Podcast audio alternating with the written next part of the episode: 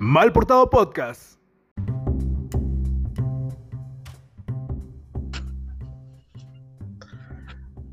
Bueno, bienvenidos mal portados y mal portadas. ¿Qué pedos? ¿Cómo están?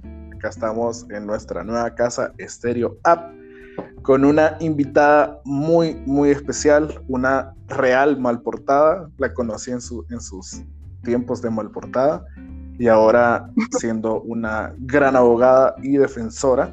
Este, tenemos como invitada en conmemoración al Día Internacional de, de la Mujer a Naama Ávila. ¿Cómo estás, Naama? Presentate a los malportados y malportadas que te están escuchando o te van a escuchar. Cuando decís malportada es como, siempre he sido siendo una malportada, no con mucha causa, pero eh, eh, seguimos como cada una de esas etapas y pues creo que el, el, sentir rebelde, el sentir eh, también hacer, cuestionar, criticar, ir en contra de todo lo que mal, entonces si eso nos hace mal portados, pues somos mal portados. Fíjate que, que sí, espérame. Fíjate, a, a mí me encanta volverme a encontrar a personas que conocí en mi adolescencia o mi infancia y que las recuerdo que eran, que eran mal portados, pues. Y que, y que ahorita ya de grandes, pues, pues tienen, tienen una manera de pensar y de actuar muy diferente a lo que eran en ese momento. Contanos a qué te dedicas, nada. Pues fíjate que, es interesante que lo mires así porque de hecho yo lo he vivido así. Creo que cada etapa eh, requiere de que puedas explorarla de una manera. Claro. Bueno, con responsabilidad en, moderación a, la situación de país que vivimos. O sea, yo en mi adolescencia eh, el pijiñar, el salir, todo eso me llegaba. Fui muy cautelosa también con el tipo de amistades que escogía por el tema del riesgo que conlleva pues ser mujer en Honduras y eh, asumía como necesito tener amigos o amigas, los aleros que sean personas en los que realmente pueda confiar, beberme mi cerveza sin temor a que me vaya a pasar algo, ¿me entiendes? Entonces esas etapas yo las viví. Ahora eh, quizás son extensivas porque no te voy a decir que ya no me tomo mi cerveza, de hecho sí, pero... normal. Eh, claro, pero ya cambia el entorno porque ya ahora no me gustan las discos, o sea, me gusta ver mi, cerveza en mi casa, viendo tele con amigos. ¿Me entiendes? Eso, esas son las cosas como que van cambiando, pero... Es, la edad, ya. Uno ya va creciendo y uno se va, se va cansando. definitivamente es la edad, te cansa, o sea, todo eso va pasando, pero no significa que no puedes seguir disfrutando los procesos de tu vida. Creo que cada etapa se disfruta al máximo y pues justo en eso yo estoy ahora. Eh, ya como lo mencionaba, soy pues abogada, me he especializado en algunos temas y he hecho muchas cosas que me, que me hacen sentir como que he hecho las cosas bien. Y lo último pues que hice o en lo que estoy actualmente soy eh, oficial de programas de una organización internacional que, que, cuyo enfoque es el fortalecimiento de las democracias en el mundo y lo digo en el mundo porque es una organización que está en más de 50 países. Entonces. Eh, he estado en eso. Eh, anteriormente también estuve en otra organización trabajando temas de fortalecimiento institucional, pero tengo también un trabajo muy extenso, como bien lo mencionabas al inicio, en defensoría y activismo de derechos humanos y más eh, específico en los derechos de las mujeres y si voy a ser más específica en los derechos de las mujeres negras. Exactamente. Que nada más, porque siempre pasa algo en la vida de nosotros. O sea, eh, muchas veces queremos que, queremos que todos tengan una conciencia social, pero no nos damos cuenta que nosotros pasamos ciertas circunstancias o situaciones que nos llevó a orientarnos o abrirnos los ojos y estar en esos procesos. ¿Qué pasó en tu vida para decir, hey, yo quiero hacer esto, yo necesito defender a mi pueblo, a mis mujeres, a mi comunidad, a mis raíces, eh, trabajar en pro del desarrollo de las comunidades. Fíjate que vos mencionaste, bueno, nos conocimos en, un colegio de la capital, eh, en el, en el, en el colegio que todo el mundo lo ve como donde corrigen a la gente. Y para nada. Para nada, pero bueno, el punto es que eh, el nido y otros colegios en los que yo estuve eh, sumaron a esa faceta que vos hoy y muchas otras personas conocen de mí, de nada más. Sí, sí. Porque, porque, yo soy, mira, vos lo podías observar y no me vas a dejar mentir. ¿Cuántas mujeres negras vos miraste en el nido de águilas? Solo estabas vos y otra que era compañera mía. Correcto. Esa compañera se llama Yalania. Y Yalania, era, de la Bahía y, es mi amiga. Todavía nosotros tenemos una muy buena relación. ¿Y sabes por qué nos hicimos amigas? Porque no estábamos estudiando ni siquiera lo mismo y tampoco estábamos en el mismo. Nos hicimos amigas porque en el contexto en el que estábamos estudiando en el colegio éramos las dos únicas de un tipo de población que vivíamos el tipo de discriminaciones que quizás vos no te dabas cuenta u otros u otras compañeras no se dieron cuenta. Y de alguna manera eh, es como que vos te vayas a estudiar a Rusia, a una universidad y haya otro hondureño ahí. claro. Te agarras de él.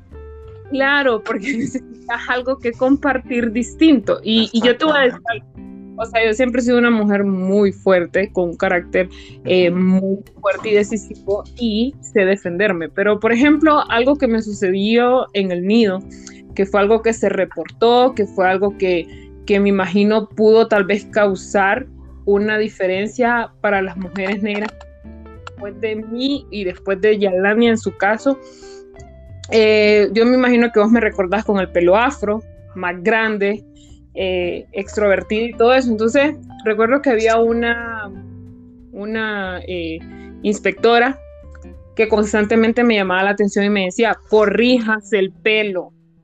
Entonces, llegó un punto en el que, te lo voy a decir así, me hartó, porque tal vez yo andaba el pelo suelto, mi pelo es musuco, o sea, mi pelo es grande, es rizado, y, no va a agarrar para abajo, agarra para arriba.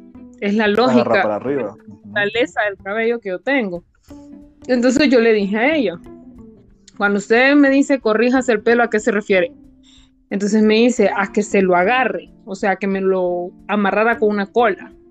Y yo tenía otra compañera que estaba a mi par, que andaba su pelo liso, liso, y andaba el pelo suelto. Entonces yo le dije, yo me voy a amarrar el pelo cuando mi compañera se lo amarre, porque las dos de la misma forma, solo que nuestras texturas son diferentes. Entonces ella dijo que yo le había como faltado el respeto, me llevó a inspectoría para un, ponerme un demérito. Entonces, eh, viene y me dice, ¿sabe qué? Yo no voy a hacer absolutamente nada mientras no llamen a mi papá y a mi mamá esto, porque lo que ustedes están haciendo es un acto de discriminación. Y yo ya empecé a explicarlo. Me llevaron al, con la decana, se arregló el asunto, hablaron con ella y le explicaron que sí, en efecto, ella lo que estaba haciendo era incorrecto porque eh, una cosa es que te manden a corregirte la camisa porque la andas por fuera y otra es que te estés metiendo con un, eh, con un rasgo de una eh, mujer que pertenece a una cultura específica. Entonces, en esa parte, esos elementos que yo, que tenía de hecho mi papá, en ese momento ya era abogado, mi mamá, eh, una mujer muy preparada también, eh, muy inteligente, entonces yo crecí en un contexto donde fui educada, no solamente al recibir educación formal en un colegio, sino que eh, ya había mucho trabajo en casa con mi forma de, de, pensar o actuar y todo eso. Entonces yo decía, si eso me pasa a mí, que yo me puedo defender, que no estoy en un colegio o sea, no es, la, no es el, colegio más caro de Tegucigalpa, pero tampoco un colegio barato ni un colegio accesible a toda la ciudadanía, pues. Con sacrificios mis papás pues me tenían ahí y decía yo, ¿cómo es posible que esto suceda? O sea, creo que aquí hay algo que yo debo de hacer eh, a, niveles más eh, trascendentales para evitar que estos tipos de, violencia, cuando digo violencia, porque a veces la gente dice, ay no, qué dramática, pero en realidad, eh, cuando solo hablamos del, del, golpe físico que alguien te da, sino las violencias estructurales que se dan en el marco de, hacerte, causarte esos daños simbólicos o que pueden de alguna manera alimentar eh, esa, ese odio que muchas mujeres negras tienen con esos rasgos. Si vos te fijáis, muchas mujeres negras que se alisan el pelo cuantas veces sea... el pelo. Eh, ¿Y por qué crees que se da eso? Porque la sociedad las condena con sus pelos rizados, con sus pelos eh, rebeldes, porque no las toleran así, no las toleran en los trabajos, en los colegios, en universidades. Entonces, todos esos elementos que para mí ahora son incluso más pequeños en relación a las problemáticas que tenemos, por ejemplo, dos mujeres negras líderes Exactamente. de eh, perseguidas judicialmente por defender sus territorios. O sea, todas esas cosas son las que hoy en día me han convertido en una férrea eh, defensora de los derechos de las mujeres y como ya te decía, pues enfocado eh, eh, singularmente al tema de las mujeres negras porque no tenemos tanta vocería en ese tema. Sí, sí, yo por, e, eso también te busqué por, la situación que se estaba presentando allá en Colón, porque es triste que todavía sigamos con, esas persecuciones. A mí me tocó eh, vivir en el 2014 fui observador de, un desalojo que se estaba realizando en las, eh, en la, no recuerdo el nombre de la comunidad, pero era cuando estaban inaugurando este hotel Indura, que ya está quebrando más bien. Y, y cómo se, se mira ese acoso antes, durante y se sigue viviendo. Entonces, eh, que, ahorita para las personas que, nos van a escuchar en el podcast, qué iniciativas o qué propuestas se están viviendo ahorita para obviamente evitar eh, esas situaciones? Mira, desde el ámbito legal, te voy a decir que el Estado eh, a mí a veces me gusta explicar el tema de qué es Estado, no como, no usando términos tan eh, legalistas, sino más bien lo que vivimos en esencia todos los días. O sea, eh, este, el Estado como tal es una empresa donde vos, yo, todos los que van a escuchar el podcast, el podcast o sea, toda toda la ciudadanía que sale todos los días a, a, macanearse para llevar el pan a su mesa, somos los socios, ¿me entendés? Somos los socios de esta empresa y pusimos un capital. Ponerle que el capital es tu sudor, tu esfuerzo, eh, tu trabajo diario, tu, eh, el negocio que pusiste, vos eh, con tus iniciativas. O sea, todo eso es nuestro capital. Y cada cuatro años escogemos una administración para justamente gerenciar esa empresa y esa administración le llamamos gobierno. Pero ¿qué sucede? O sea, aquí el, el macaneo que tenés de país, que como que vos vengas y, y, a tu restaurante me contrates a mí como tu gerente y venga yo y, y me quiera pasar por, o sea, me, te pase por encima y diga, no, ¿sabes qué? Eh, me dan igual tus normas que vos tengas en el restaurante, yo voy a hacer lo que a mí se me dé la gana, eh, yo voy a hacer esto y lo otro. Entonces, la manera en la que vos regulás a esa gerencia es a través de convenios que vos puedas formalizar con otros estados, con otras empresas. ¿Para qué? Para que eso te dé dentro del marco de tu normativa, de tu normativa interna, otras opciones para fortalecerlas, pero también para regular el comportamiento de ese gerente que has contratado, o sea, de ese gobierno. Entonces aquí el, gran problema de país que tenemos es que el gobierno, todos los gobiernos han venido a, posicionarse como, como herederos de una finca, como, como que si fuera la hacienda de ellos, cuando en efecto son empleados. O sea, el, de hecho, mandatario, cuando decís el primer mandatario del país, se origina del término mandadero. O sea, ah, era la persona eh, enfocada a hacerle los mandados al pueblo. Entonces, todo eso fue tergiversado en, eh, base a las conductas eh, pues muy antiéticas, corruptas de todos estos funcionarios que vieron las arcas del país como fuentes de ingresos personales y tergiversaron todo y se llevaron de encuentro las posibilidades de desarrollo humano de todas las personas que vivimos, afectando en mayor dimensión, obviamente, a la gente más vulnerable. Vos y yo vivimos en la capital. Vos y yo no nos podemos comparar con la situación que viven dos jóvenes. Para nada. Exacto, dos personas que viven allá en, en, en, el cerro de, por ejemplo, en la montaña de la flor. No nos podemos comparar. Entonces, aún siendo nosotros personas en desventaja en un país subdesarrollado, tenemos privilegios por encima de otras personas que viven en peores condiciones. Entonces, el hecho de tener esos marcos regulatorios eh, internacionales, convenios, como en el caso del pueblo garífuna y el pueblo indígena, que buscan constantemente que las normativas se apeguen al convenio 169 de la OIT, es en base a poder, o sea, integrar lo que estos tipos hacen, como quien dice, como que vos y yo nos estemos pues, bebiendo una birria y venga y te diga, mira, te prometo que mañana eh, yo mismo te voy a llevar, vamos a ir a tal lado, yo te voy a invitar y todo, te, te la promesa, pero escribámosla, me decís vos, ok, la escribimos y todo, pero ya una vez escrito eso, ya una vez pactado, al día siguiente a mí me da igual lo que yo ya había prometido con vos, lo que yo había pactado con vos. Entonces al gobierno le está dando igual lo que ha pactado con otros estados en convenciones internacionales. Y parte de eso es proteger los derechos de pueblos que están en constante vulnerabilidad porque son blanco objetivo del despojo de empresas internacionales, de transnacionales, de empresas nacionales, del gobierno. O sea, es una cosa horrible.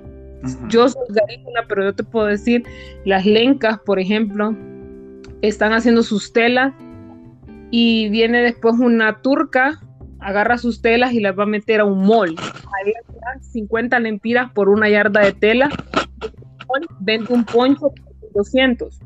Entonces, esa esclavitud, esa explotación que se da eh, es tan tremenda que se, o sea, la, permisividad se da justamente porque no respetan estos convenios. Existe un marco regulatorio. Claro, eh, queremos más blindaje, sí, queríamos y hemos luchado por una, por una ley eh, de consulta libre y previa, estas justamente las palabras que te dicen, o sea, ley de consulta es, voy a hacer un proyecto en tu pueblo, voy a hacer un proyecto en tu comunidad, ok, vamos a usar la ley porque te, primero te voy a consultar. ¿Estás de acuerdo? Ok.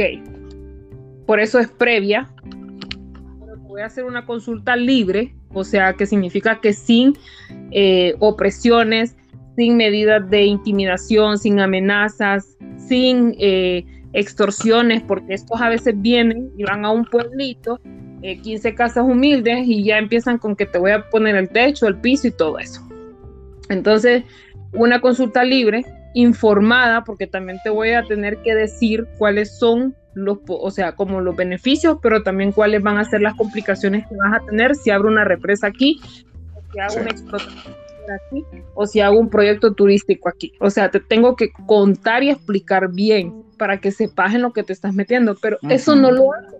Entonces, vos vivís en un pueblo, ¿qué pasa? Y, te lo puedo dar como ejemplo en el, mío, Corozal, donde fueron a poner una termoeléctrica, que vos sabés que las termoeléctricas funcionan con petróleo, entonces eso genera lluvia ácida, que van a pues provocar posibles enfermedades en el futuro. ¿Y cómo socializan estos proyectos? No, vienen, llegan, invitan a los que son afines al partido de gobierno, los llevan a un restaurante, los sientan ahí, comen con ellos, se toman la foto, luego la Se toman la foto. Claro, la ponen en un informe y dicen socialización del proyecto tal y tal en las comunidades tal y tal. Las ponen en el informe y allá van a presentarlos a mi ambiente para que les den la licencia. Entonces, eso es justamente violencia constante y desmedida contra el pueblo. Entonces, eh, vos decís qué iniciativas, qué se puede hacer. Hay muchas cosas que se pueden hacer, infinidad. Pero si vos querés, como decir, bueno, pero hagamos una sola, algo concreto, una práctica, solo tenés que respetar las leyes que ya existen. Y eso es súper fácil porque ya están ahí. ¿Entiendes? O sea, ¿qué más te vas a complicar? Si ahí están, o sea, yo digo, ¿cómo es posible que tengamos que volver a inventar el agua? Tenés un convenio, tenés leyes, tenés una constitución, tenés códigos, tenés todo habido y por haber para que te regule tu comportamiento como gobierno y respete los derechos de los pueblos negros, de los pueblos indígenas, de toda la ciudadanía hondureña, punto pero no lo quieren hacer. Entonces, vos puedes traer a Cristo resucitado y Cristo leerles la Biblia y, le, y dejarles nuevos diez mandamientos más que digan los recursos naturales de los pueblos indígenas y cero, no lo van a hacer.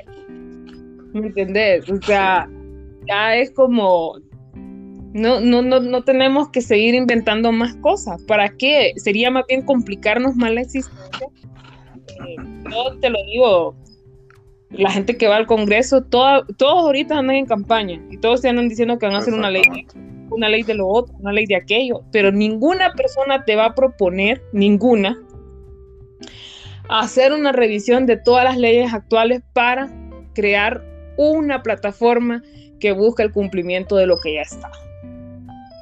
Porque aquí la productividad es como entre más hacer, pero eso no es productividad. Sí. Bueno, algo, que mencionaste al, inicio de, de, esto que dijiste, este gobierno se ha empecinado tanto en que la población vea que llegar al gobierno es lo peor. En cambio, en otros países, estar en el gobierno es como lo más alto eh, en tu etapa como profesional. Es como, wow, es trabajo para el gobierno. Es un honor. Decía Mujica que más bien si vos salías rico si trabajando el gobierno, lo hiciste mal, porque vos vas a servir.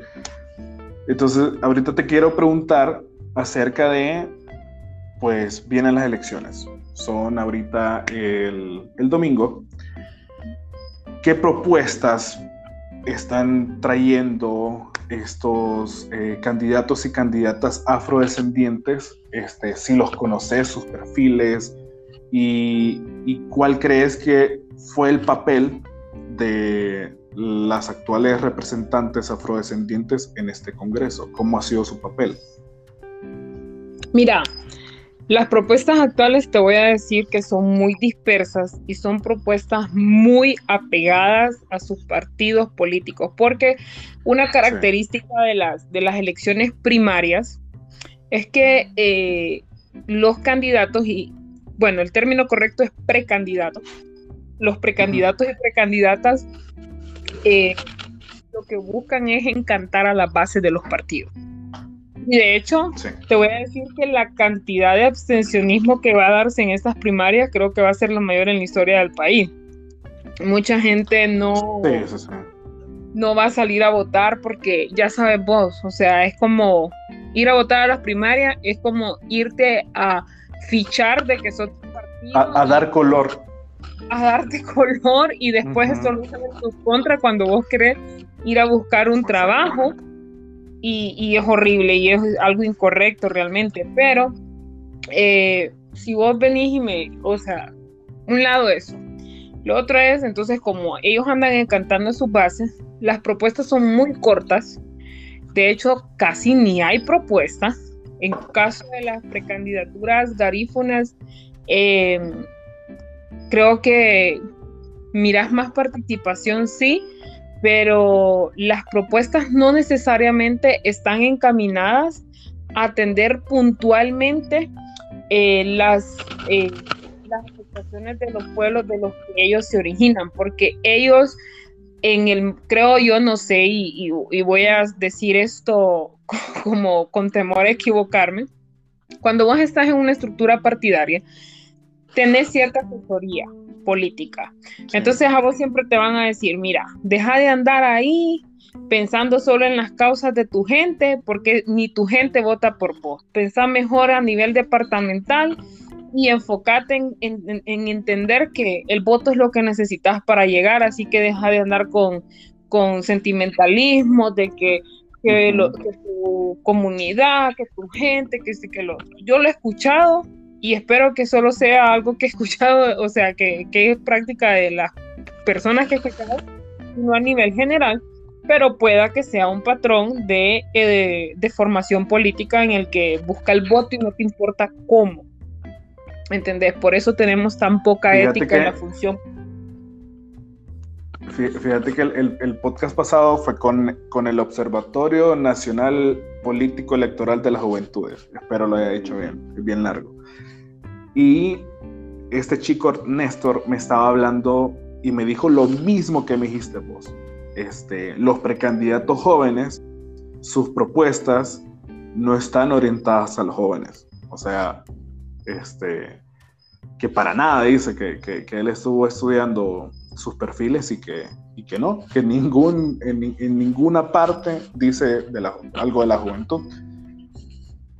Y puede ser, no sé si verlo de una manera positiva o negativa eso, porque le estaba explicando también que, el ser precandidato tenés que venderte. Y, si quieres llegar, necesitas el, voto pues de la mayoría, pero no tenés que olvidarte quién sos y, de dónde venís también. Y fíjate que, que de hecho es como, o sea, yo no me encantaría por un candidato que, que quiera andar en todo. O sea, para mí, agarrate un tema en específico, cuál va a ser tu bandera. Sí, eso sí vaya, vos me preguntabas a mí, preguntabas a mí sobre eh, las candidatas, bueno, las, las actuales diputadas. Y te voy a decir que para el caso de un ejemplo, y yo te puedo hablar de todas abiertamente, porque no es un tema que, que a mí que, me complique, pues. Yo de hecho sí, como... Dale, tranquila, no te preocupes. Em, vaya, en el caso de Achanti, Achanti cuando anduvo haciendo sus propuestas y anduvo en campaña, ella se presentaba siempre como una embajadora de la cultura. Entonces, si Achanti me hubiera preguntado a mí, nada más, ¿qué me aconsejas para eh, trabajar una vez si llego, ¿cómo debería trabajar? Yo le hubiera dicho, ok, vos sos eh, diputada por el departamento de Francisco Morazán, tenés que atender a la ciudadanía cuando te busquen por cuestiones que ameriten eh, la participación tuya como legisladora, pero tu bandera debería de ser el arte, enfocar tus proyectos en promover el arte, en promover la cultura, en promover la danza, en promover el deporte, enfócate en eso, porque entre menos querés abarcar, más fácil te das a ver, o sea, te visibilizas de una manera más proactiva si estás enfocada en un tema. Entonces, toda la gente cuando quiera hablar de arte, de cultura, de eso, y, y necesite el apoyo acertado de una funcionaria o un funcionario público te va a buscar a vos. Entonces te vas a dar a conocer como la persona que en el Congreso dio la batalla para mejorar las estructuras eh, eh, públicas para fomentar el arte. Entonces es más práctico que andes únicamente eh, en un foro para hablar de reformas electorales, en otro foro para hablar de esto, en otro foro para hablar de aquello, en otro foro para esto, para lo otro. Aquí nadie le gusta especializarse, aquí quieren todo el mundo ser todólogo. O sea, todos quieren andar como, si mañana te dicen que van a hablar sobre vinos, vas a ver a los mismos. Entonces no tiene sentido.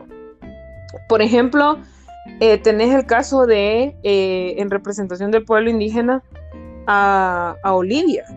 Olivia es hija de Berta Cáceres. ¿Cuál es tu enfoque? Bueno, tu enfoque debe de ser todo el tema encausado a la lucha que tenía su mamá, pero como ella logró tener el vínculo político, entonces ser ese brazo eh, acertado de las organizaciones indígenas en Tibucá, promover todas las propuestas. Entonces, yo no entiendo, claro, todas, todas las personas, a veces, todos estos que, son actualmente diputados o diputadas, se dicen, pero es que mira, vos, vos proponés y, no te, no te apoyan. Ajá, y no te apoyan y todo eso.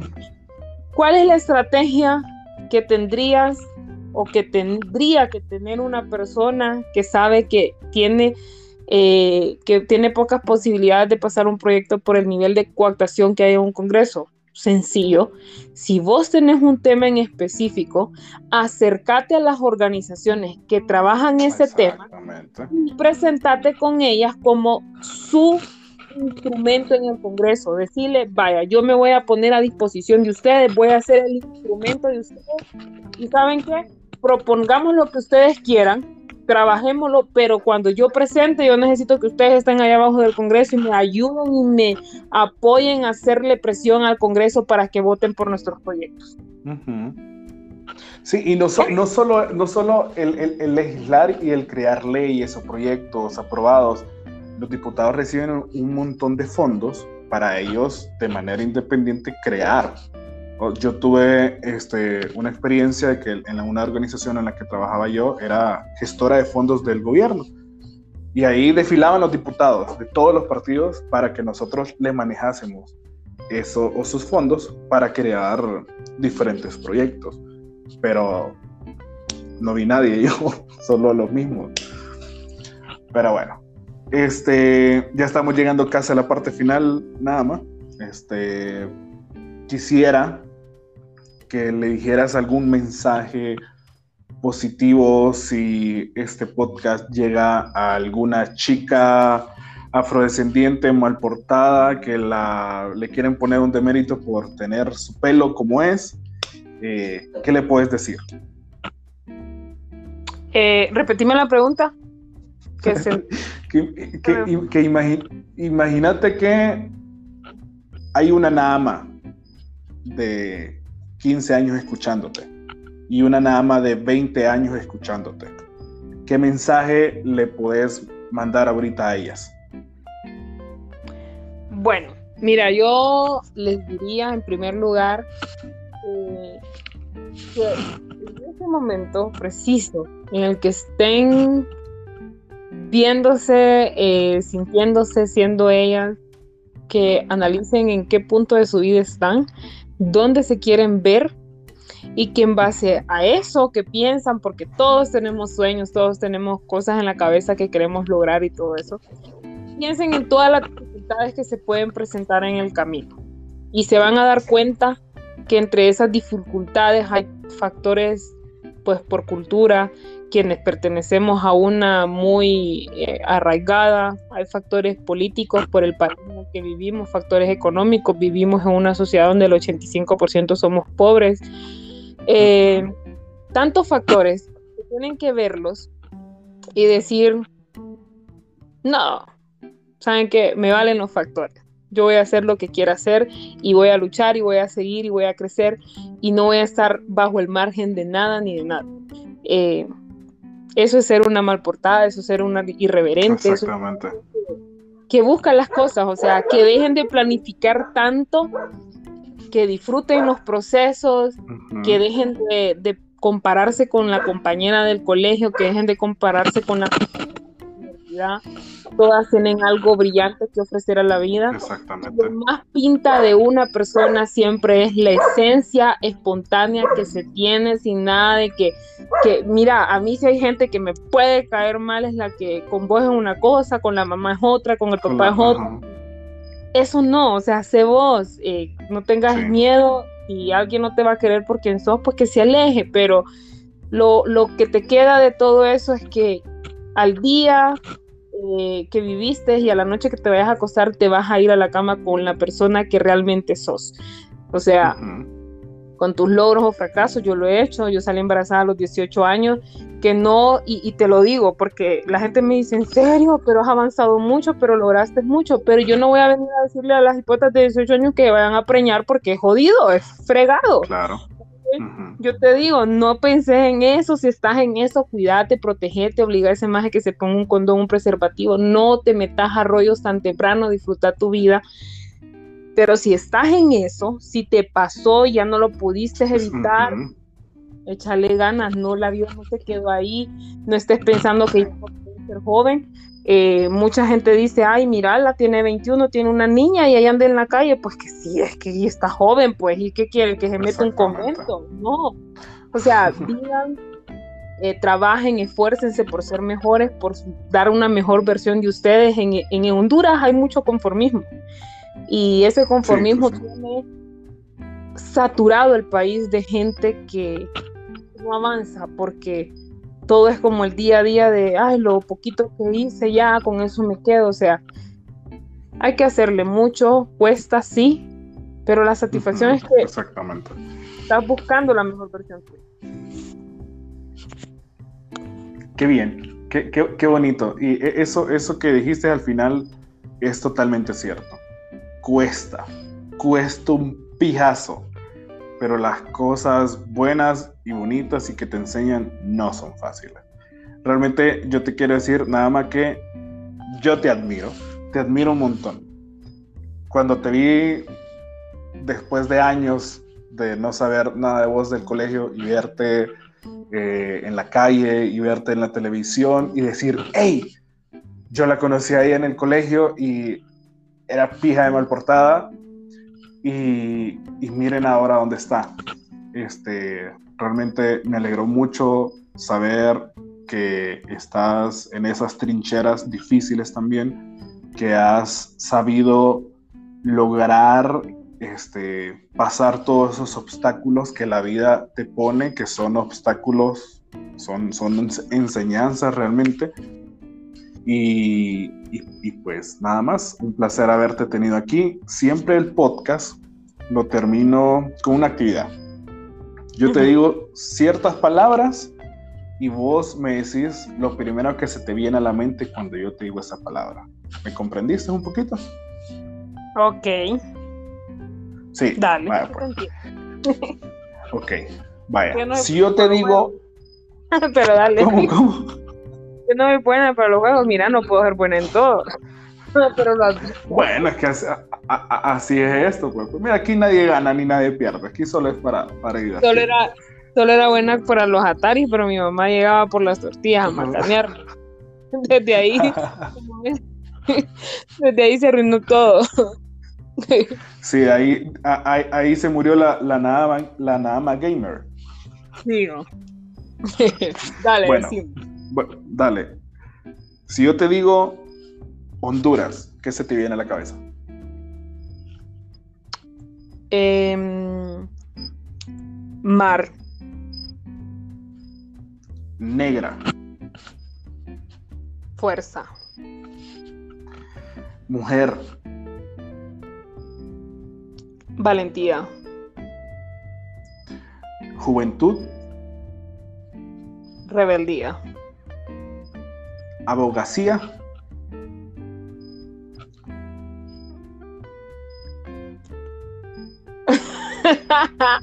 Imagínate.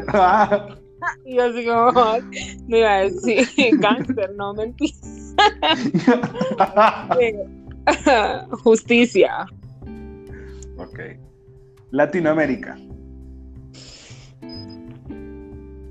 Un pueblo sin pierna pero que camina, citando a Calle 13, mentiras. Latinoamérica, em, cultura. Muy bonito. Y la última, mal portada. Nada más. nada más, qué cool, está muy bonito. Pues bueno, nada más. Este, muchas gracias. Eh, de verdad ha sido un placer haberte tenido y platicado con vos eh, estos poquitos minutos. y, y nada más. ¿Algo más que te quieras despedir? No, solamente agradecerte, me gustó la conversación, pinta, eh, se sale del formato de lo que normalmente son las entrevistas o las, estos webinars que normalmente estoy teniendo por estos temas que lo hacen ver más serio. Y a veces lo relajado es lo que a veces eh, puede inducir un poco más la información que yo siento que acabo de dar también eh, en un formato diferente y más tranquilo todo eso. Entonces, agradecerte eh, felicitarte y, seguir con esto, me llega. Y, pues saludar a, las personas que, se conectaron y estuvieron escuchando y también a las personas que lo van a escuchar después de ya. Exactamente. Exactamente. Y bueno, eh, a los malportados y malportadas que llegaron hasta aquí, recuerden que ahora todos los lunes o martes va a estar el podcast en vivo eh, mediante esta aplicación estéreo y los miércoles ya sale en todas las plataformas, en Apple Podcast, en Google Podcast y en Spotify.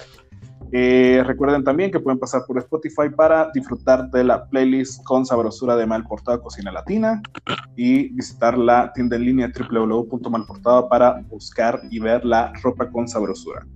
Eso es todo. Cuídense, vayan a votar y muchas buenas vibras. Bye bye. Bye.